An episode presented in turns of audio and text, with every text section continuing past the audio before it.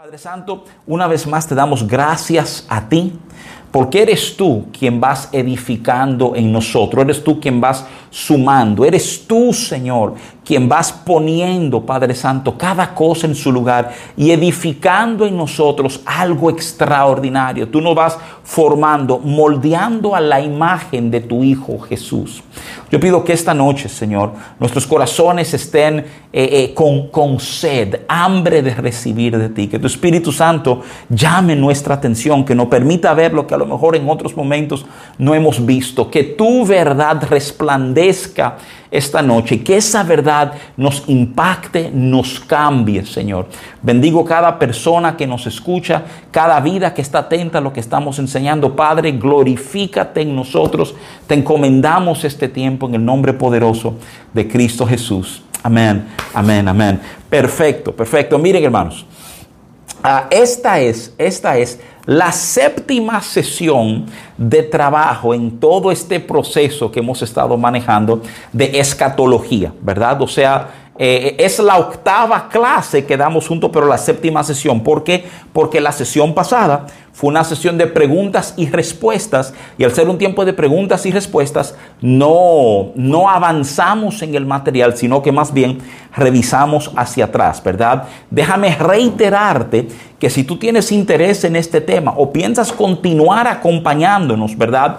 Te exhorto a que vayas a la página de internet de la iglesia icpvchica.org, ahí en el lado de prédicas Tú vas a ver que dice escatología, tú vas a poder oír todas las sesiones que hemos ido enseñando. ¿Por qué te refiero a la página? Te refiero a la página porque este es un material que va edificando sobre lo opuesto, ¿verdad? Entonces, si te faltó un eslabón, puede ser que te pierdas, ¿verdad? En alguna de las cosas que estamos hablando. Entonces, déjame simplemente animarte, ¿verdad? No te estoy pidiendo que te vaya, que vaya a hacer eso ahora, acompáñanos, ¿verdad? Pero durante la semana saque ese tiempito, de hecho, para facilitar un poco la comprensión, porque como las sesiones de clase son largas, duran una hora, ¿verdad? Una hora y piquito.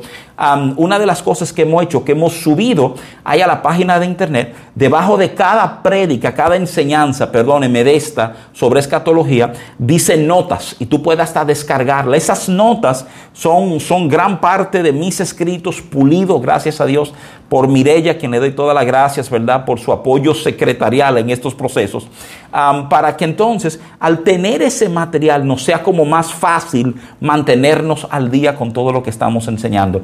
De nuevo, Escatología habla del estudio de las cosas finales, ¿verdad? Y abarca todo lo que la Biblia enseña sobre, para hablar de una manera muy llana, cómo el mundo termina, ¿verdad? O sea, eh, eh, y es lo que comenzamos a ver. ¿Y qué hicimos? Miren, lo que hicimos fue eh, eh, como hace todo buen escatólogo, comenzar la conversación ah, en el Evangelio de Mateo capítulo 24. ¿Por qué? Porque en toda escatología, Mateo capítulo 24, verso 3 es como ancla, es, es el punto realmente de partida. ¿Qué hay en Mateo 24, 3? Hay unas palabras de Jesús que en esencia, ¿verdad? Eh, eh, perdóname, digo unas palabras de Jesús. Las palabras no son de Jesús, las palabras son de los discípulos de Jesús, que en esencia plantean tres preguntas. Y te soy franco, en todas estas primeras seis sesiones ah, invertimos obviamente un tiempo poniendo un contexto, explicando de dónde viene la escuela parcial pretérita, porque obviamente la visión, la visión que está dominando es una visión futurista al momento, ¿verdad? Entonces, eh, comenzamos nosotros eh, examinar las tres preguntas que se plantean, que esas son las, las clases que ya pasamos, ¿verdad? Las tres preguntas son, ¿cuándo sucederán estas cosas? Que se refiere a todo lo que Jesús habló sobre el templo y de tu venida que mucha gente dice, los hermanos futuristas dicen que eso es sobre la segunda venida. Uno de los hincapié que uno hace explicar es que estos hombres ni siquiera estaban convencidos que Jesús iba a morir. Obviamente la pregunta no es sobre una segunda venida, es sobre la manifestación mesiánica. O sea, eh, eh, ¿cuándo vamos a ver que tú eres Mesías? ¿Cuándo te va a dar a conocer al mundo como el Mesías? Y la tercera pregunta que tiene que ver con el fin del siglo.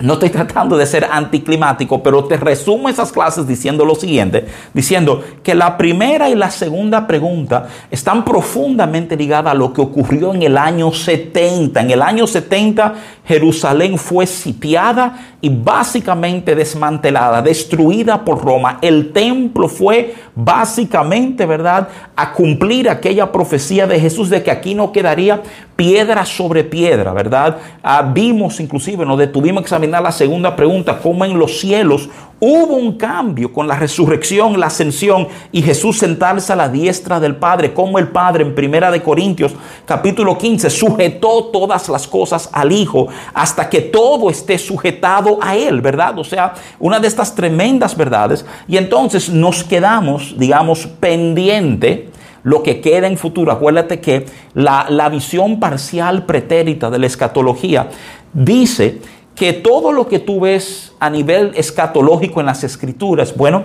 cuando se hablaron, en el momento que se dieron esas profecías, todas eran futuristas, todas eran para cumplirse en un futuro. Pero al momento en que estamos nosotros, entiéndase, ¿verdad? Eh, eh, marzo 9, 2021, ya muchas de esas profecías se han cumplido y queda una parte por cumplir. Entonces lo que hacemos cuando analizamos desde una visión parcial pretérita, tratar de entender cuáles cosas han pasado y cuáles cosas están por pasar. De las tres preguntas planteadas en Mateo 24, puedo decirte con confianza que la una y la dos son cosas que ya se dieron en el pasado y la tres son de esas cosas que aún estamos esperando. ¿Qué hacemos ahora, verdad? Si ya, si ya hablamos de Mateo 24, ¿verdad? Y lo cubrimos, invertimos un buen tiempo, básicamente invertimos alrededor de unas tres horas y media en cubrir esas tres preguntas, nos encontramos entonces ahora para dar el próximo paso. Y mira lo que vamos a hacer. Nosotros vamos hoy a dar un paso digamos, a nivel cronológico hacia atrás. ¿Cómo que hacia atrás? Bueno, es que nos vamos al Antiguo Testamento. Y déjame, déjame ayudarte a entender esto. O sea, el Antiguo Testamento no está desconectado del Nuevo Testamento. Y aunque el Nuevo Testamento tiene un enfoque un poquito más amplio, cuando yo digo un enfoque más amplio, miren a lo que me refiero, me refiero a que el Antiguo Testamento tiene un enfoque, ¿verdad?, con una visión casi de túnel en el tema de los judíos, de los hebreos, de Israel. Pero el Nuevo Testamento abre la puerta a la iglesia gentil. A partir de Hechos, capítulo 10, que tuve lo de Pedro y lo de Cornelio, eh, mis amados, la gran mayoría de las epístolas de Pablo no están dirigidas comunidades hebreas o judías, sino a comunidades gentiles, ¿verdad? O sea, el Nuevo Testamento en ese sentido tiene un enfoque, ¿verdad? Un poquito más amplio que el Antiguo Testamento, pero lo cierto es que siguen conectados, o sea, el Nuevo Testamento, el Antiguo Testamento, a las verdades y profecías establecidas. Y si queremos desarrollar una visión completa de escatología, vamos a tener que visitar algunos de los pasajes que están en el Antiguo Testamento. Es importante entender que Israel, como lugar geográfico y como gentilicio, tiene un papel que jugar en los eventos escatológicos. Déjame decirte de una manera muy directa que no es, no es, ¿verdad? De nuevo, aquí hay un tema de escuelas. Los hermanos futuristas ven a Israel básicamente como el centro de todo el proceso escatológico, mientras que el parcial pretérito entiende que Jerusalén e Israel fueron el centro de una serie de procesos escatológicos, pero dado lo pendiente, el protagonismo de Israel, cambia, ya no tiene ese protagonismo dominante y lo vamos a ver mientras vamos explorando una serie de pasajes eh, eh, en el Antiguo Testamento y después de esto cuando conectemos con el libro de Apocalipsis, ¿verdad? Déjame simplemente traerte a la mente lo que la Biblia enseña en Lucas capítulo 12, verso 48, a donde dice, más el que sin conocerla hizo cosas dignas de azotes, será azotado poco.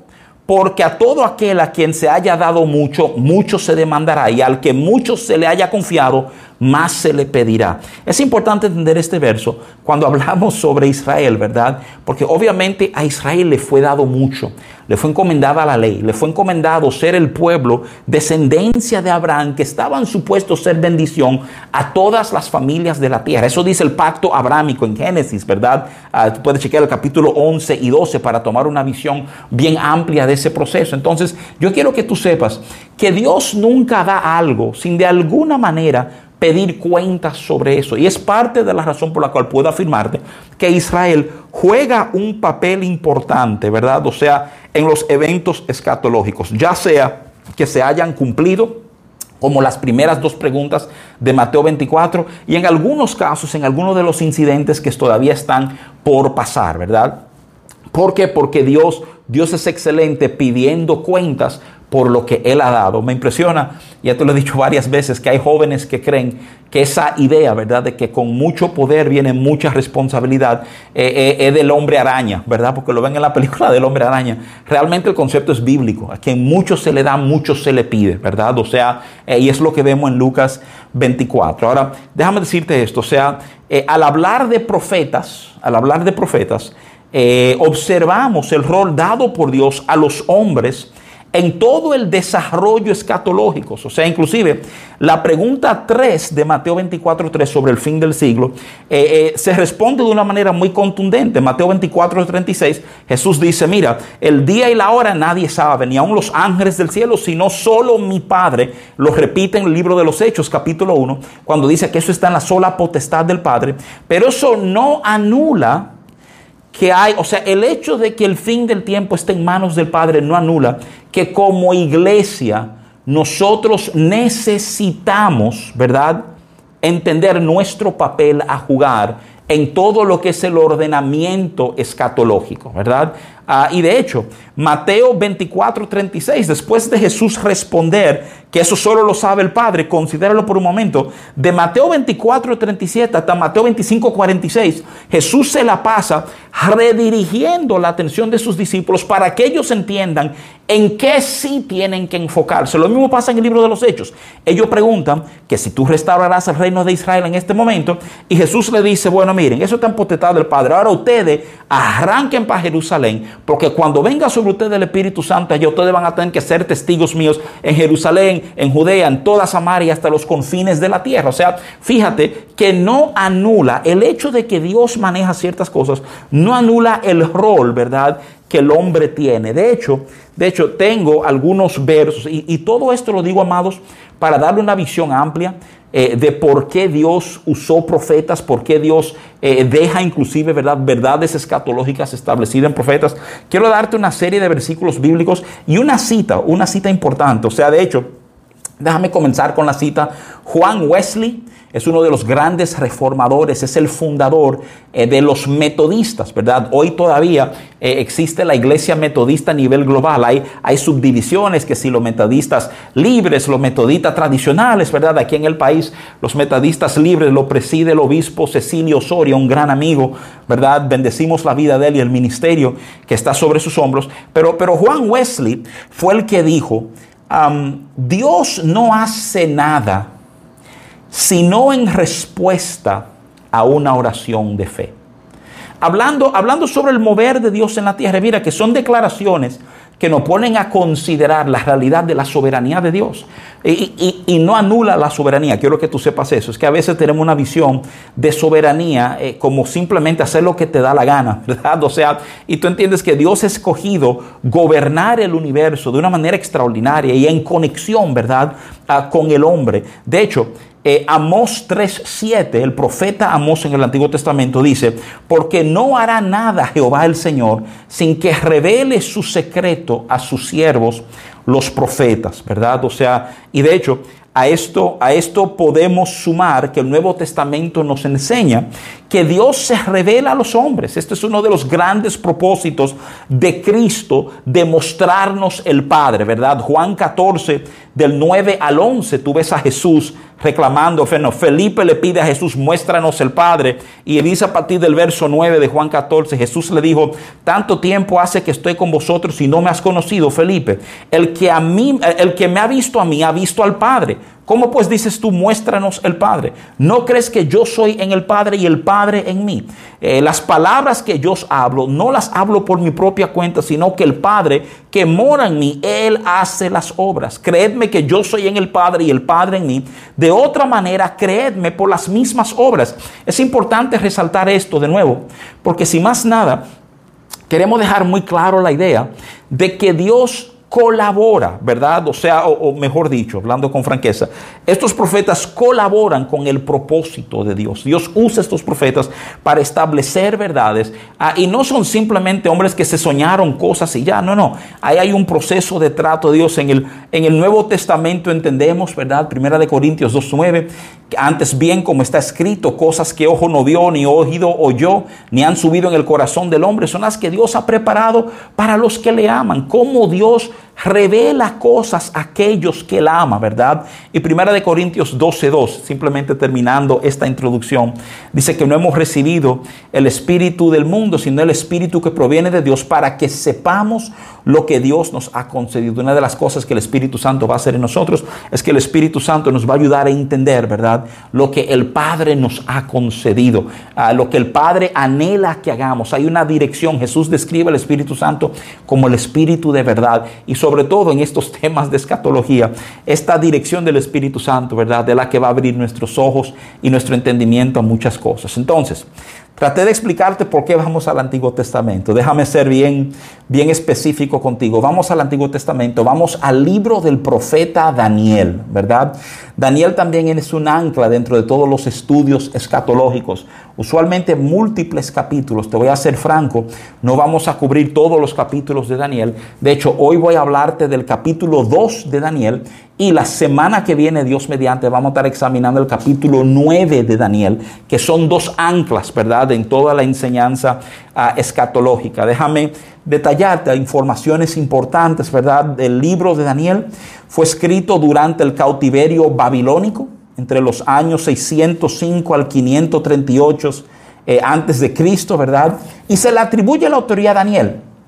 Aunque el libro de Daniel sufre como algunos cambios bien curiosos. Por ejemplo, a los primeros seis capítulos están en la tercera persona. Ejemplo, Daniel 2.14 dice Daniel habló. Y los capítulos de 7 al 12 están en primera persona. Daniel 7.15 dice a mí, Daniel, ¿verdad? Ah, pero la verdad es que no hay mucho debate entre estudiosos que la autoría le pertenece eh, eh, a Daniel. Ah, es un joven llevado a esclavitud. Yo creo que mucha gente eh, pintan de manera romántica la vida de Daniel. Daniel fue un esclavo. Cuando Babilonia invade Jerusalén, una de las prácticas babilónicas era tomar jóvenes de aquellos lugares. Inclusive tienen requisitos, habla que no hubiera mancha en ellos, ¿verdad? Físicamente, gente aparente. Y esta gente iban a estar en la corte del rey. La idea era incorporar su idioma, incorporar el conocimiento de ese pueblo, que esta gente sirvieran como un tipo, ¿verdad?, de eslabón entre el rey que acaba de conquistar y aquellos que fueron conquistados. Entonces, eh, eh, todo esto pasa en la vida de Daniel ah, y Dios termina usando a Daniel de una manera extraordinaria, francamente sin precedente en todo el consejo bíblico. De hecho, Daniel capítulo 6, verso 3 dice esto, dice, pero Daniel mismo era superior a estos sátrapas y gobernadores porque había en él un espíritu superior. Y el rey pensó en ponerlo sobre todo el reino.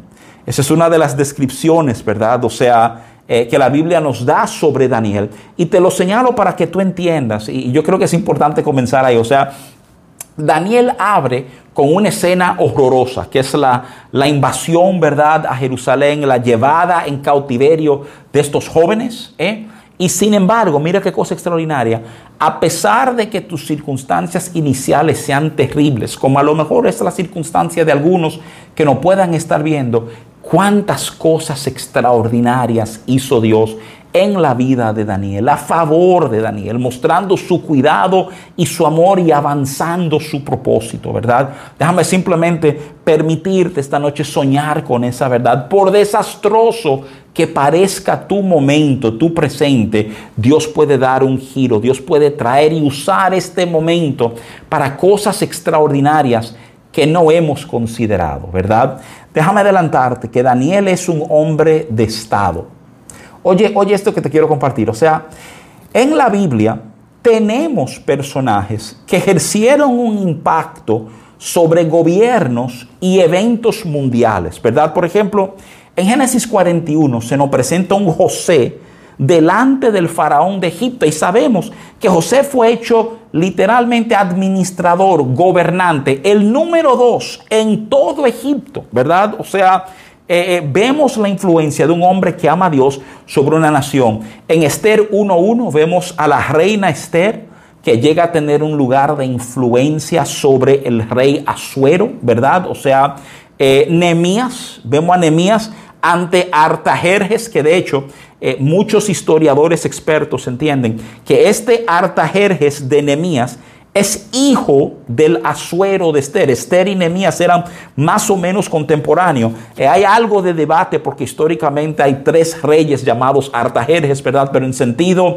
en sentido normal, en sentido general, eh, vemos la influencia de esta joven que no tenía poder político, su influencia sobre un hombre de Estado, ¿verdad? O sea, inclusive vemos al apóstol Pablo delante de reyes. Hechos 26 abre y cierra con Pablo predicando el Evangelio de Cristo ante el rey Agripa, ¿verdad? O sea, tú dices, wow, pero qué cosa, cómo la Biblia resalta el llevar tanto de estos hombres, ¿verdad? A estos lugares de influencia, estas plataformas a donde ellos ejercen influencia sobre los eventos de una nación que francamente en esos tiempos afectaba a todo el mundo, no era meramente una dinámica nacional. Pero Daniel, Daniel está en otra liga. Y mira por qué. El libro de Daniel nos muestra un Daniel que termina sirviéndole y en gracia, ¿eh?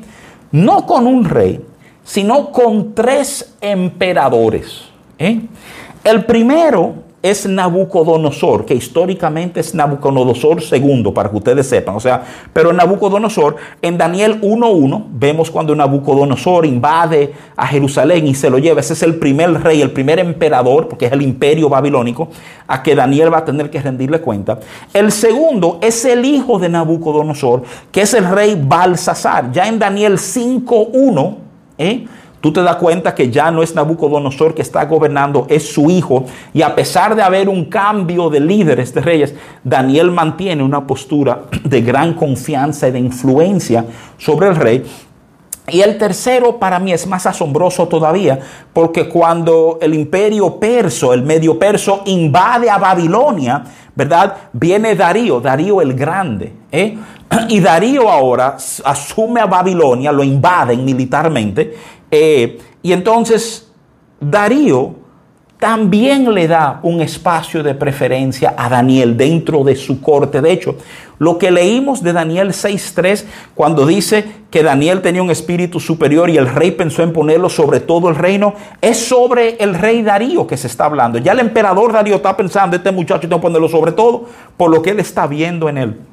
Lo otro que quiero decirte, óyeme bien, antes de entrar en Daniel 2, digamos, con lujo de detalle, resaltarte la idea de que lo que pasa en tu corazón no pasa desapercibido. Vemos desde Daniel 1 cómo la Biblia habla de un Daniel que propuso no contaminarse. ¿eh? Propuso que en su corazón no iba a entrar nada que no fuera lo de Dios. Y uno puede pensar, yo creo que a veces uno se lleva la impresión, lo vemos en el Salmo 73, ¿verdad? O sea, el Salmo de Asaf, o sea, como que a veces pensamos que es en vano que hemos limpiado nuestro corazón. Pero escucha lo que te estoy diciendo. Tu corazón nunca pasa desapercibido delante de Dios. Y hay gente leyendo, viendo, pesando lo que está pasando en tu corazón, aun cuando más nadie está atento a lo que está pasando en tu corazón. Dios está atento a lo que está pasando en tu corazón. Si quieres saber algo sobre Dios, oye lo que te voy a decir sobre Dios. Dios que ve en lo privado recompensa en público. ¿Me escuchaste? No es invalde como tú te has guardado y como tú te has propuesto hacer lo correcto. ¿eh? Y no permita que pensamiento ni circunstancia te lleve a ese entendimiento. Eso es una guerra espiritual. Están tratando de sacarte de la postura correcta, ¿eh? porque a fin de cuentas nadie lo ve. Dios siempre ve lo que hay en tu corazón. La historia de Daniel es el testimonio de que Dios sí sabe lo que está pasando en tu corazón. Ahora, Dicho todo esto, yo quiero darte algo del contexto de Daniel 2 para que nos sentemos a examinar una parte de Daniel 2, que es a donde vamos a pasar gran parte de esta noche, ¿verdad? Y te lo quiero, te lo quiero resumir dándote algunos detalles y leyéndote algunos versos. Todo esto para que nos sirva de contexto, ¿verdad? Déjame explicarte que cuando llegamos a Daniel 2, mira lo que estamos enfrentando. El rey Nabucodonosor ha tenido un sueño. El rey tuvo un sueño, ¿verdad? El rey no recuerda el sueño. El rey quiere que le recuerden el sueño y le den la interpretación. oye, ¿cuál es la escena? La escena es, ¿te, o sea, el, el, faraón, ¿verdad? Hablando de José, tuvo un sueño. José le cuenta el sueño, pero, pero aquí esto, esto se complica, esto tiene como otro nivel, ¿verdad? O sea, esto tiene el nivel de saber, óyeme bien, que, que hay un sueño y el rey no se acuerda. Entonces el rey está pidiendo, dígame el sueño y dígame la interpretación. Y de hecho, déjame, déjame leerte algunos versículos para contextualizártelo. Mira, el verso 2 de Daniel 2 dice, hizo llamar el rey a magos, astrólogos, encantadores y caldeos para que le explicasen sus sueños Vinieron pues y se presentaron delante del rey. El verso 5 de Daniel 2 dice, respondió el rey, dijo a los caldeos, el asunto lo olvidé. Si no me mostráis el sueño y su interpretación, seréis hechos pedazos y vuestras casas serán convertidas en muladares. O sea, Estamos hablando de que hay una sentencia de muerte ligado a esto, ¿verdad? O sea, el verso 10 dice que los caldeos, ¿verdad? Respondieron delante del rey y dijeron, oye lo que dijeron los caldeos, no hay hombre sobre la tierra que pueda declarar el asunto del rey. Además de esto, ningún rey, príncipe ni señor preguntó cosas semejantes a ningún mago, ni astrólogo, ni caldeo. Simplemente sumo yo, ¿verdad? Ciertamente ningún hombre pudiera resolver eso, ¿verdad? El verso 12 dice que por esto el rey Nabucodonosor, con ira y con gran enojo, mandó a que matasen a los sabios de Babilonia. Ahora óyeme bien, el 14 es a donde entra Daniel en el proceso. Aparentemente, Daniel no estaba entre los magos y encantadores, y sabios y astrólogos citados por el rey. El verso 14 dice, entonces habló, eh, entonces Daniel habló sabia y prudentemente a Arioc, capitán de la guardia del rey, que había salido para matar a los sabios de Babilonia. Y la conversación que sigue, tuve que Daniel le pregunta, ¿qué es lo que está pasando? Y Arioc le explica que el rey bajó raya para matar a todo el mundo porque nadie le puede responder. Los versos 19 y 21 de Daniel 2 dicen esto. Dice, entonces el secreto fue revelado a Daniel en visión de noche por lo cual bendijo Daniel al Dios del cielo. Y Daniel habló y dijo, sea bendito el nombre de Dios de siglos en siglos, porque suyos son el poder y la sabiduría. Él muda los tiempos y las edades, quita reyes y pone reyes, da sabiduría a los sabios y la ciencia a los entendidos, ¿verdad? Y la Biblia dice, brinco al verso 24 de Daniel 2, que después de esto fue Daniel Arioc, el cual el rey había puesto para matar a los sabios de Babilonia, y le dijo así, no mates a los sabios de Babilonia, llévame a la presencia del rey, yo le mostraré la interpretación, ¿verdad? Entonces, de nuevo, yo quiero que tú entiendas el contexto, ¿verdad? No, no estoy en el asunto todavía, estoy dándote el contexto. El contexto va a ser, perdóname, el asunto va a ser la conversación de Daniel con el rey. Pero yo quiero que tú entiendas todo lo que precedió. El rey con este sueño, el rey llama a sus asesores, sus astrólogos sabios, entendidos, encantadores, llama a los caldeos, dígame lo que soñé y si no los mato a todos. ¿eh? Encargó inclusive a uno de sus capitanes justamente de matarlo a todos. ¿eh? Y Daniel cuando se entera, ora a Dios, Dios se lo revela a Daniel y Daniel le pide a Arioc que lo lleve delante del rey para él darle la interpretación. El, verso, el verso 30 de Daniel 2, quiero leerte lo que dice.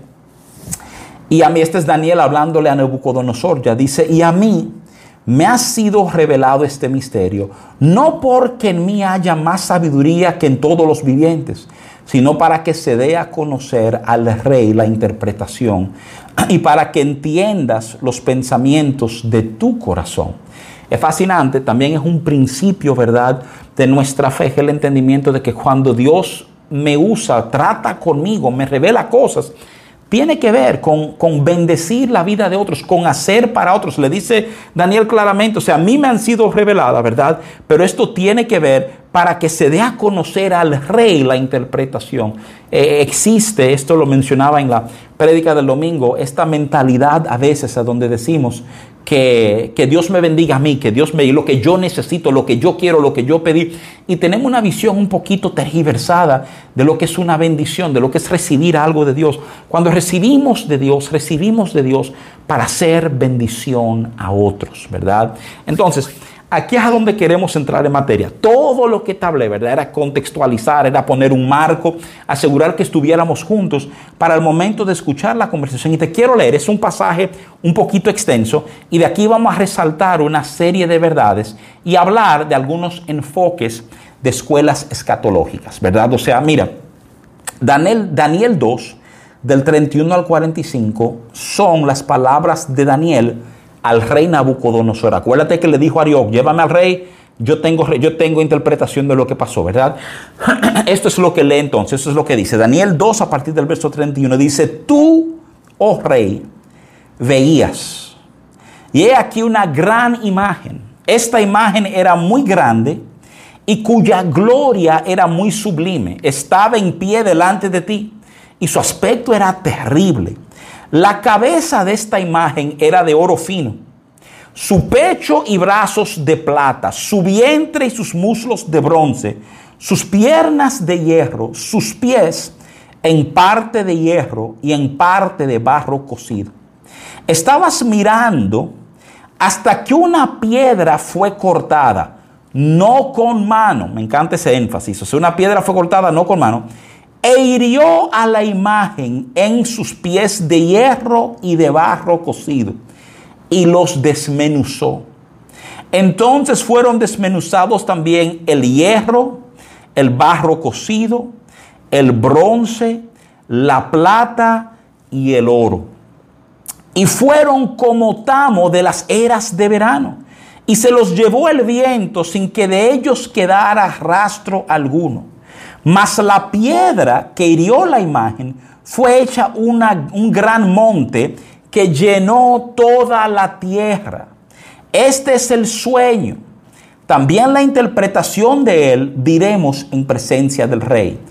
Tú, oh rey, eres rey de reyes, porque el Dios del cielo te ha dado reino, poder, fuerza y majestad. Y donde quiera que habitan hijos de los hombres, bestias del campo y aves del cielo, Él los ha entregado en tu mano y te ha dado el dominio sobre todo. Tú eres aquella cabeza de oro. Y después de ti se levantará otro reino inferior al tuyo.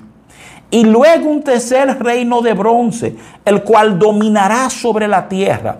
Y el cuarto reino será fuerte como hierro y como el hierro desmenuza y rompe todas las cosas, desmenuzará y quebrantará todo. Y lo que viste de los pies y los dedos en parte de barro cocido de alfarero y en parte de hierro será un reino dividido. Mas habrá en él algo de la fuerza del hierro. Así como viste hierro mezclado con barro cocido. Y por ser los dedos de los pies en parte de hierro y en parte de barro cocido, el reino será en parte fuerte y en parte frágil. Así como viste el hierro mezclado con barro, se mezclarán por medio de alianzas humanas, pero no se unirán el uno con el otro como el hierro no se mezcla con el barro.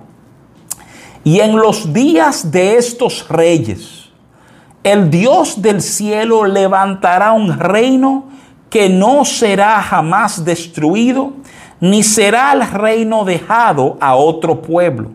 Desmenuzará y consumirá a todos estos reinos, pero él permanecerá para siempre, de la manera que viste que del monte fue cortada una piedra, no con mano, la cual desmenuzó el hierro, el bronce, el barro, la plata y el oro el gran Dios ha mostrado al rey lo que ha de acontecer en el porvenir y el sueño es verdadero y fiel su interpretación, ¿verdad?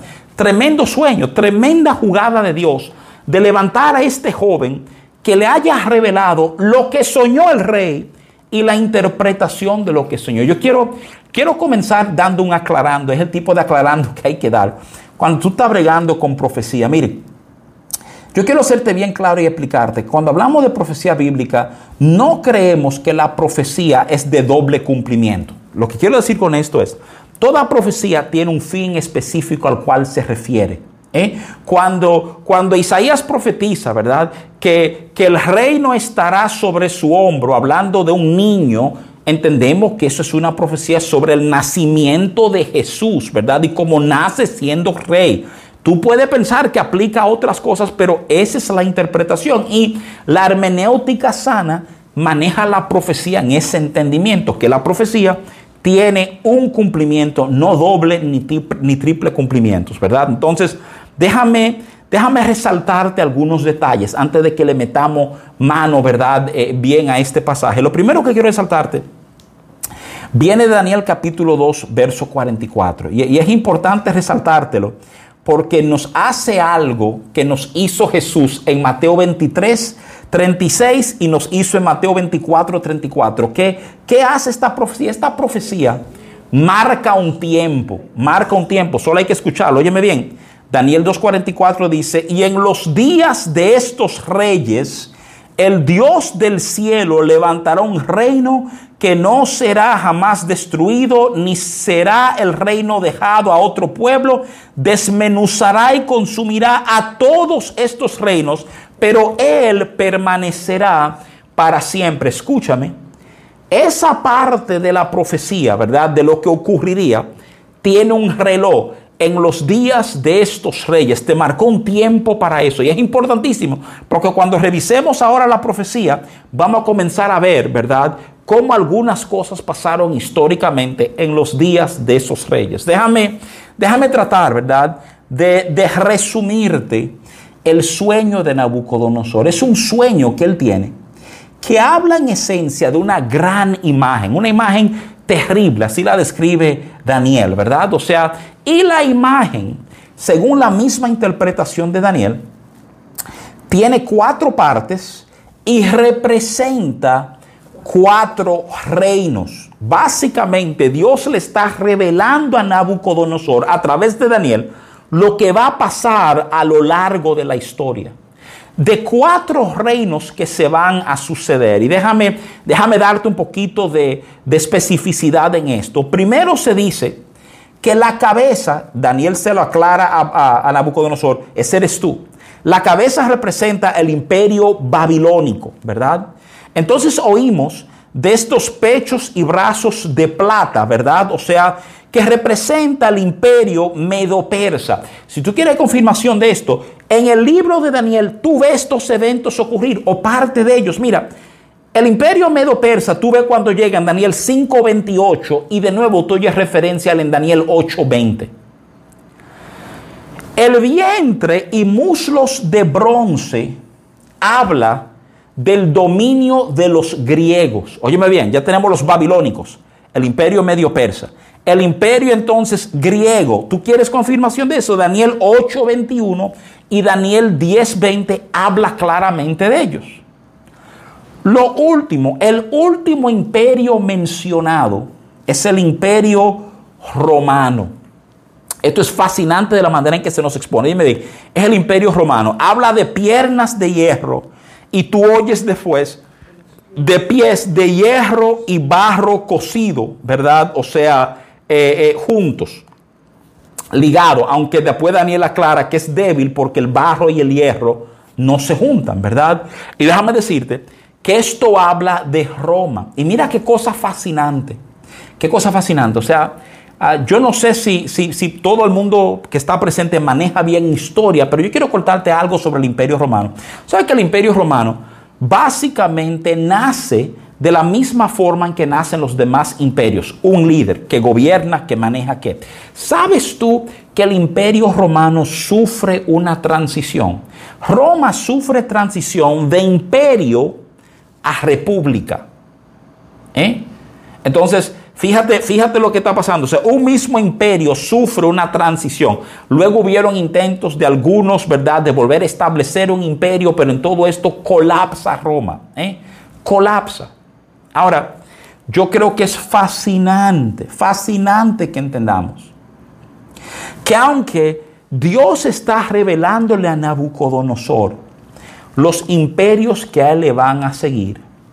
El sueño y su interpretación realmente no tiene que ver con los imperios. Tiene que ver con una roca, con una piedra. Hablamos de cuatro imperios y de una piedra. Ese es el sueño. Fascinante es la interpretación que Daniel da. Quiero volverte a el Daniel 2, 34 al 35 dice esto. Dice, estabas mirando, hablándole al rey, hasta que una piedra fue cortada, no con mano, e hirió a la imagen en sus pies de hierro y de barro cocido y los desmenuzó. Entonces fueron desmenuzados también el hierro, el barro cocido, el bronce, la plata, el oro, y fueron como tamo de las eras del verano, y se los llevó el viento, sin que de ellos quedara rastro alguno. Mas la piedra que hirió a la imagen fue hecha un gran monte que llenó toda la tierra. De nuevo, Vamos a revisar lo que se está hablando. Cuatro reinos, una piedra. Ahora este es el punto. Quiero que tú pienses esto. La piedra es una figura que se refiere no solamente al Cristo, sino a su reinado. Básicamente el reino de Dios. Nosotros leemos en el Nuevo Testamento, ¿verdad? Cuando Jesús queda descrito como la piedra que fue desechada por los constructores, que ha venido a ser cabeza del ángulo es piedra de cabeza de ángulo. Ciertamente, esto está hablando del establecimiento no meramente de reinos humanos, sino del reino de Dios. Y es tan importante que nosotros seamos capaces, ¿verdad? O sea, como de, de, echar manos de ese entendimiento. La piedra que representa el reino de Dios es encabezado por su Mesías, es absoluta, oye bien, y no se detiene en su crecimiento, dice la profecía dada por Daniel a Nabucodonosor, que desmenuza no solamente el hierro y el bronce, sino también el hierro, el bronce, la plata y el oro. Literalmente acaba con todo. La interpretación dada por Daniel, óyeme bien, e-, esto es lo lindo de algunas profecías de la Biblia que tú no tienes que salir buscando de que para buscar la interpretación. La misma profecía te lo da. Daniel 2.44 dice, y en los días de estos reyes, de, de estos reyes, el Dios del cielo levantará un reino que no será jamás destruido, ni será el reino dejado a otro pueblo, desmenuzará y consumirá a todos estos reinos, pero él permanecerá para siempre. Qué importante entender esta verdad. Qué importante entender el proceso de la manifestación del reino de Dios. Óyeme bien, están estos imperios humanos. Y lo que le está diciendo Daniel a Nabucodonosor, óyeme bien, en el tiempo de estos reyes, hablando del rey del último imperio, el, el imperio romano, cuando nace Jesús bajo el imperio romano, cuando muere, resucita y asciende Jesús bajo el reinado de Roma, ¿verdad? La dominación romana. ¿eh? Entonces, cumplida el tiempo de esa profecía. Pero, pero es tan importante que entendamos los detalles. Mira, la piedra comienza pequeña, desmenuza a Roma, que de hecho historiadores te dirían, que uno de los factores, algunos lo señalan como el principal factor en la caída de Roma, es el cristianismo. ¿eh? Y cómo Roma respondió al cristianismo y cómo los cristianos respondieron a Roma. ¿eh? Y, todo, ¿verdad? El diplome moral de Roma tiene que ver ¿eh? con el cristianismo. Entonces tú lo oyes y dices, pero esto es extraordinario. Entonces se habla de esta piedra que no deja de crecer hasta que lo llena todo. Hasta que lo llena todo. Es impresionante ver cómo, cómo la Biblia habla en el Nuevo Testamento del reino de Dios, para, para alinearlo con esta profecía de Daniel, ¿verdad? Mira, la Biblia nos enseña en Mateo 4 que Jesús comienza su ministerio público usando las mismas palabras que Juan el Bautista usó. ¿Sabe cuáles fueron las primeras palabras de Juan el Bautista? Recordamos el Arrepentíos porque el reino de los cielos se ha acercado. Mateo 4 dice que Jesús sale y dice arrepentíos porque el reino de los cielos se ha acercado.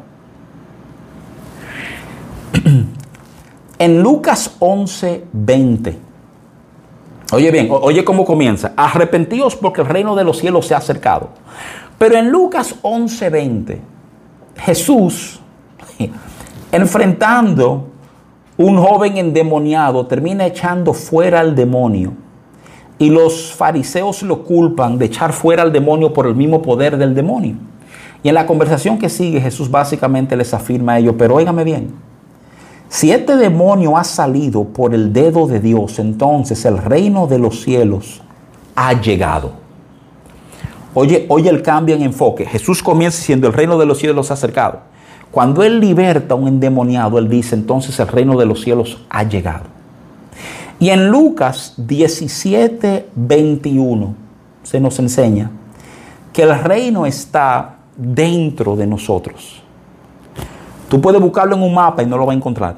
Está dentro de nosotros. Y es esa piedra que va creciendo y creciendo hasta llenar todo. Me, urge que ese sea parte de nuestro entendimiento, porque escúchame, entender esto afecta cómo tú vives hoy.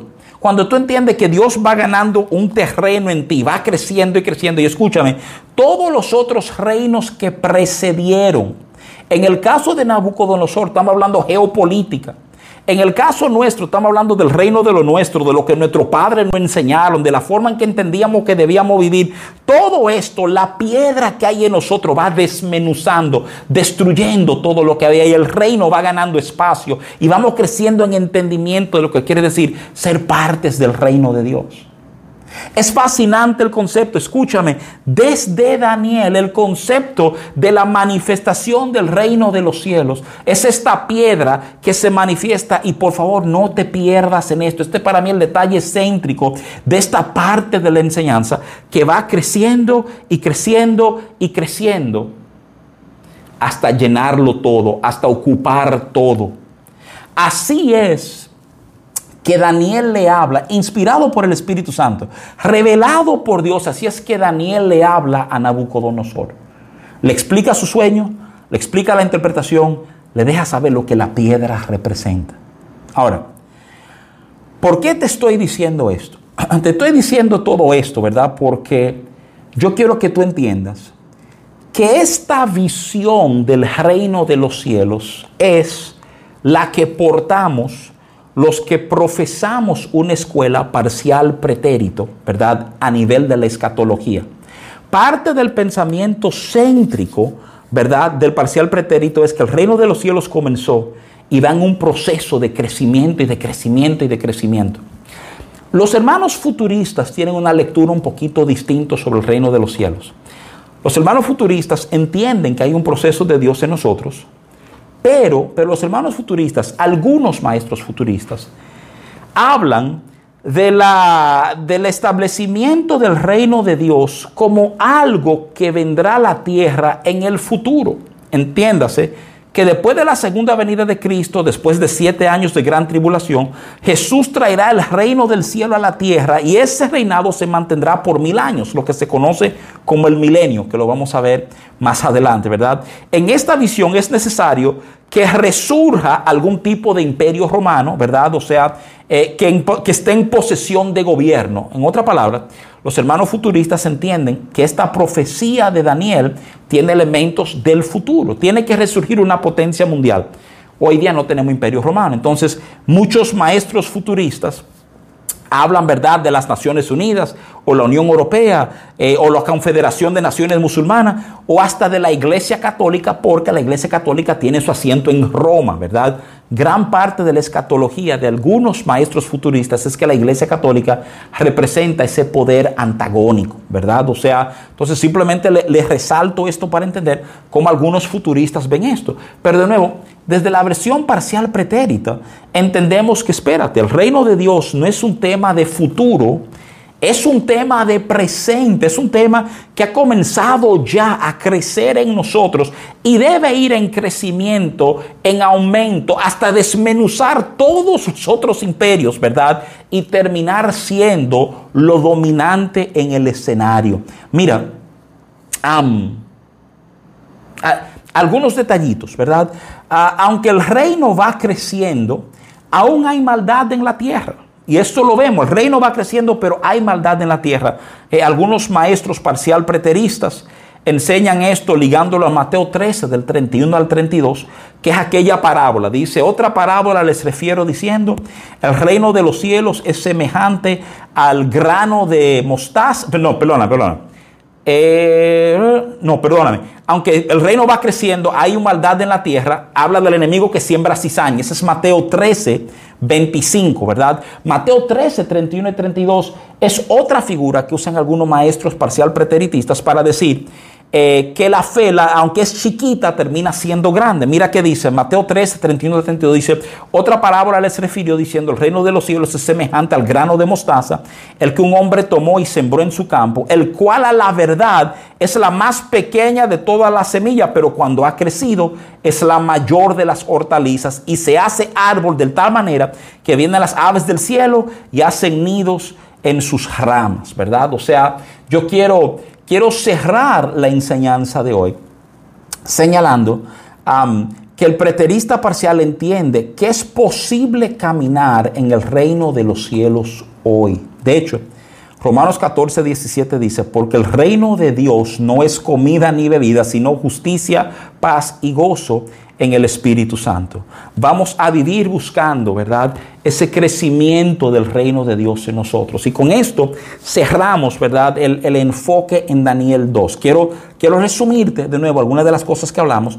En esencia, nosotros vimos aquel sueño de Nabucodonosor y la interpretación que, David, que Daniel le da. El sueño tenía que ver con una imagen que representa cuatro imperios. Históricamente hemos visto estos imperios manifestarse, ¿no? De cualquier libro de texto de historia universal te habla de los babilonios, del imperio medio persa, de los griegos y de los romanos. O sea, de hecho es lo que dominó el mundo antiguo, ¿verdad? Y qué impresionante que antes de que hubiera, ¿verdad? Un imperio romano, ya Dios le había hablado a Daniel, que le habló a Nabucodonosor de que estas cosas serían así. Ahora óyeme bien. Dentro de la interpretación y recordándole el sueño está el elemento de la piedra. La piedra cortada, me encanta como dice, no con manos humanas, como diciendo, esto no es asunto de hombre. Dios establecerá su reino y el reino de Dios va a aplastar el reino de los hombres, lo va a desmenuzar, lo dejará como nada. ¿eh?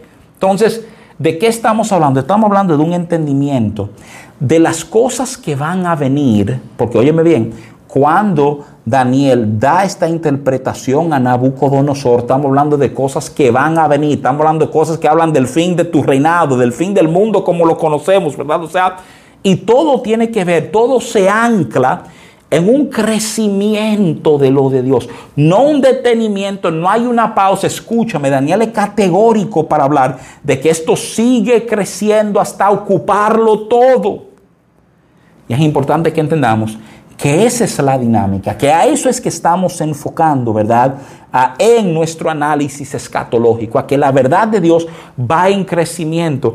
He, dicho en múltiples ocasiones, lo repito ya cerrando para conectar algunas ideas, que, la, escuela futurista de escatología atiende al entendimiento de que todo va, todo va de mal en peor y entiéndase, la iglesia, la expresión del reino va achicándose hasta que casi no queda nada y ahí se manifiesta Dios. El parcial pretérito entiende, así como la piedra, no, esto va creciendo, influencia va ganándose. ¿eh? Entonces, sobre esa base es de nuevo. Es una de las diferencias importantes. Y óyeme bien, yo, yo amo, yo tengo hermanos futuristas que son mis hermanos, mis amigos, no debatimos estos temas. Pero óyeme por qué te lo hablo. Te lo hablo porque uno Quiero que tú sepas amar a tus hermanos. Esto no es un tema de debate, te estoy simplemente enseñando la perspectiva que nosotros en Palabra de Vida guardamos sobre estas cosas.